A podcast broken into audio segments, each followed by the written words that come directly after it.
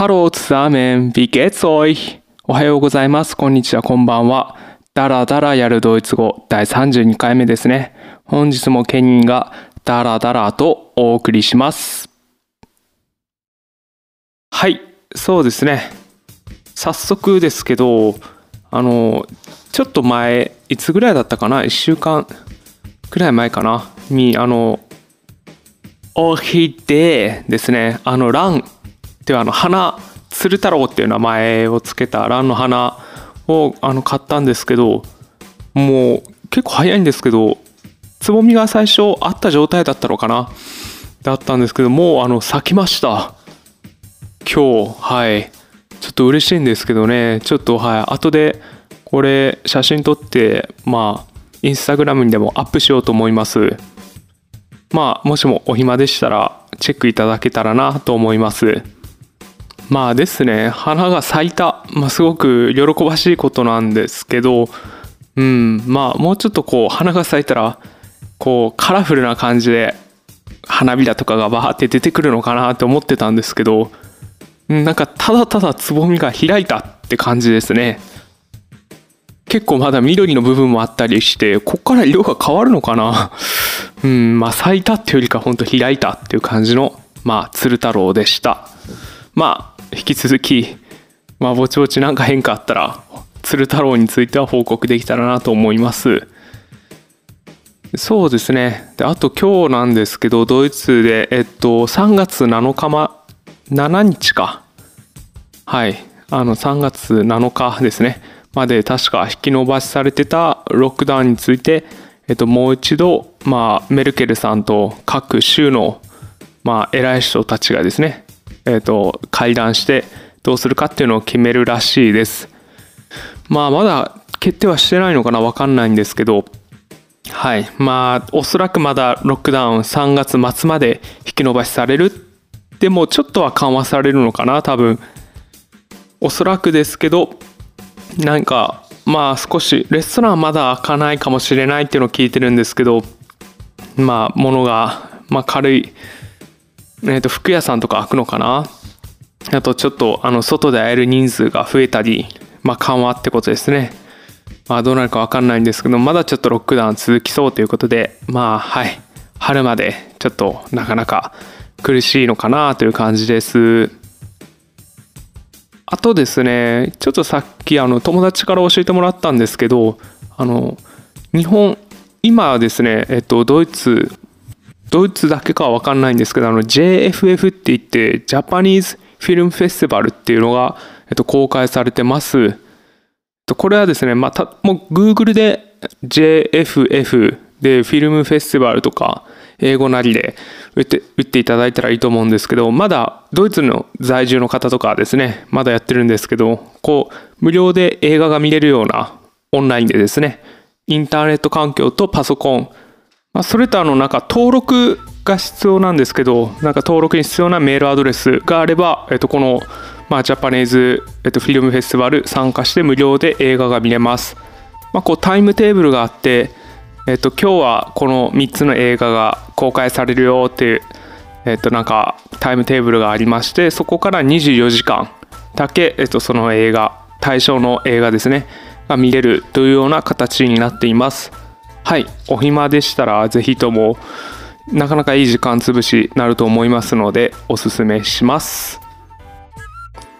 そうですね。では今日の小話はここら辺にしておいて、えーと、今日の、えーと、センテンス紹介していきます。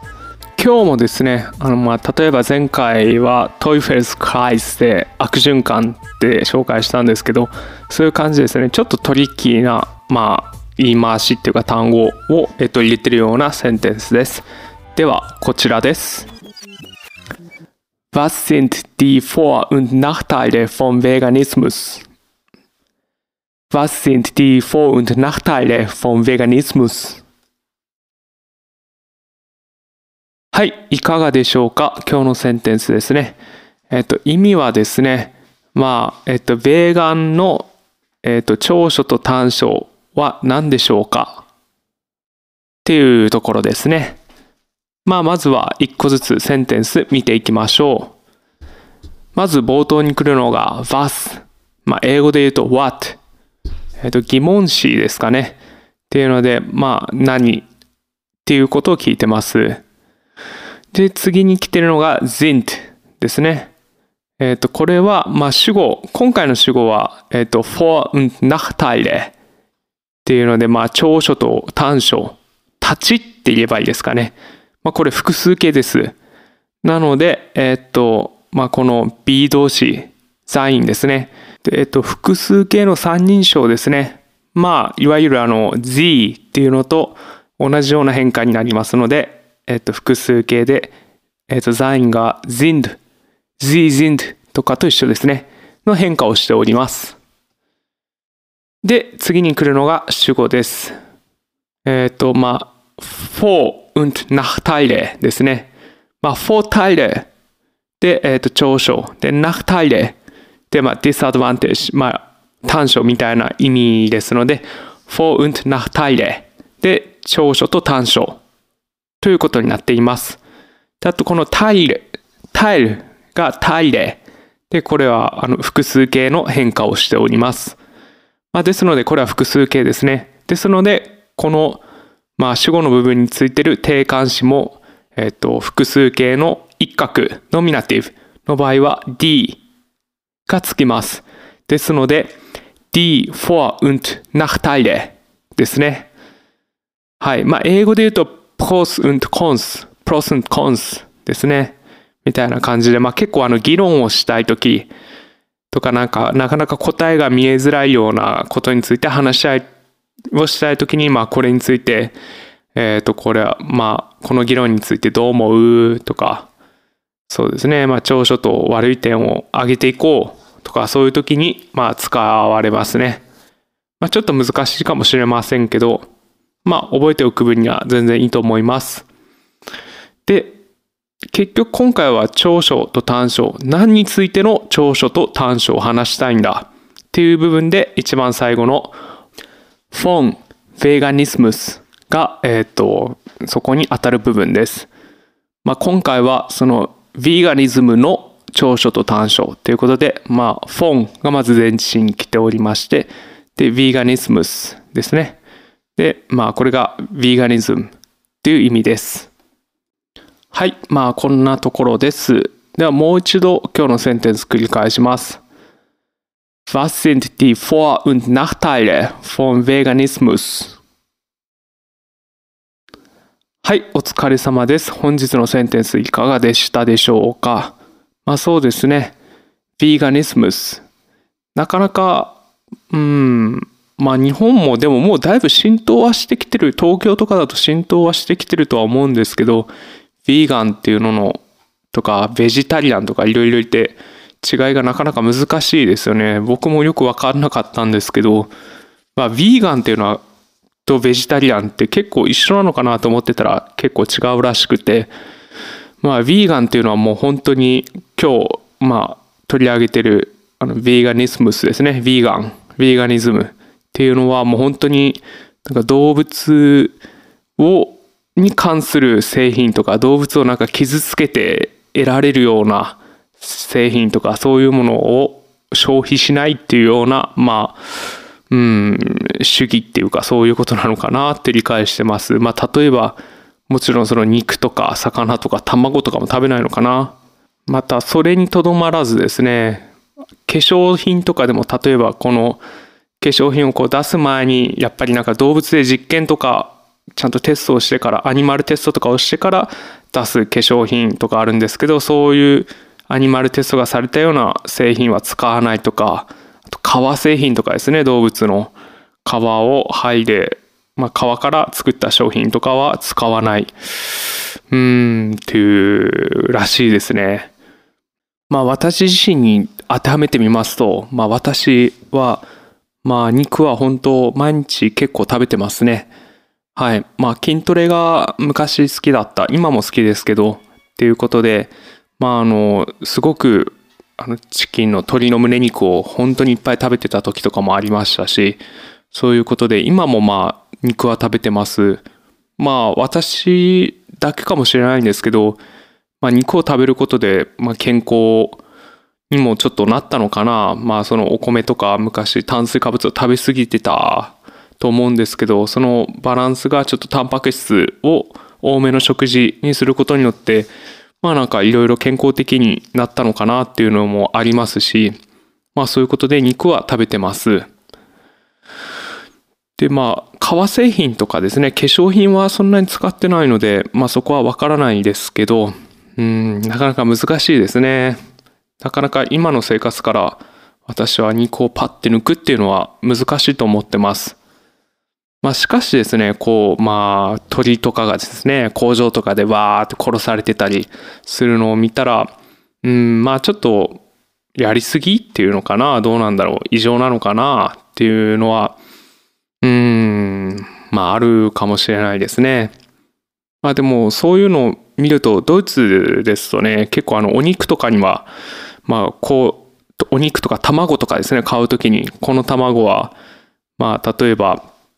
まあこういう環境で育った鳥の卵です。まああのすごい狭いケージの中で飼われてた鳥の卵とかであったりあとなんか屋外で育てられた鳥の卵ですとかそういうのが書いてあったりするんですよね。うん、まあ、だからそういうオプションがいっぱいあるので、はい、それはすごくいいことだと思いますね。だからその、なんかまあ私も、まあ肉は急にやめるっていうのは正直難しいと思ってますので、まあそういうそのマスプロダクトって言えばいいのかな、大量生産されたような肉っていうのは、うん、まあ避けれたら、まあ値段とかもまた、マスプロダクトの方が安いんですけどね。まあ、避けれたらいいのかなっていうようなまあ感じですね。あとこれについて昔から思ってたんですけど、あの、まあ、なんて言えばいいのかな。寿命で死んだ動物の肉っていうのはどうなんですかね。なんかそれがもしも全然、まあ病気とか味的にも問題なくて品質も問題ないんだったら、まあでも、その老衰で死ぬっていうのにまた時間がかかりますよね。で、それでコストとかが採算が取れないのかな。まあ、わかんないんですけど、こう、寿命で死んだ動物のお肉をいただくっていうのは、うん、どうなんですかね。まあ、ちょっと気色悪いのかなわかんないけど、もしもこれが可能だったら、うん、だからまあ、その家畜側も、まあ、まあ、苦しまずに死ぬとまでは言わないですけど、そのまあ、寿命が来てしょうがないから死んだ。で、死んだからそのお肉をいただく。うん、なかなかウィンウィン、ウィンウィンでもないと思うんですけど、まあ、今より人道的苦しみが少ないうん、なんか、のかなとか、うん、まあでもいろいろ問題ありそうですよね、さっき言った通り。でも結構日本のあの若鶏の唐揚げとか売ってあるじゃないですかね。あれも若くして死んだ鳥っていうのが、なんだかなと思いません？なんか、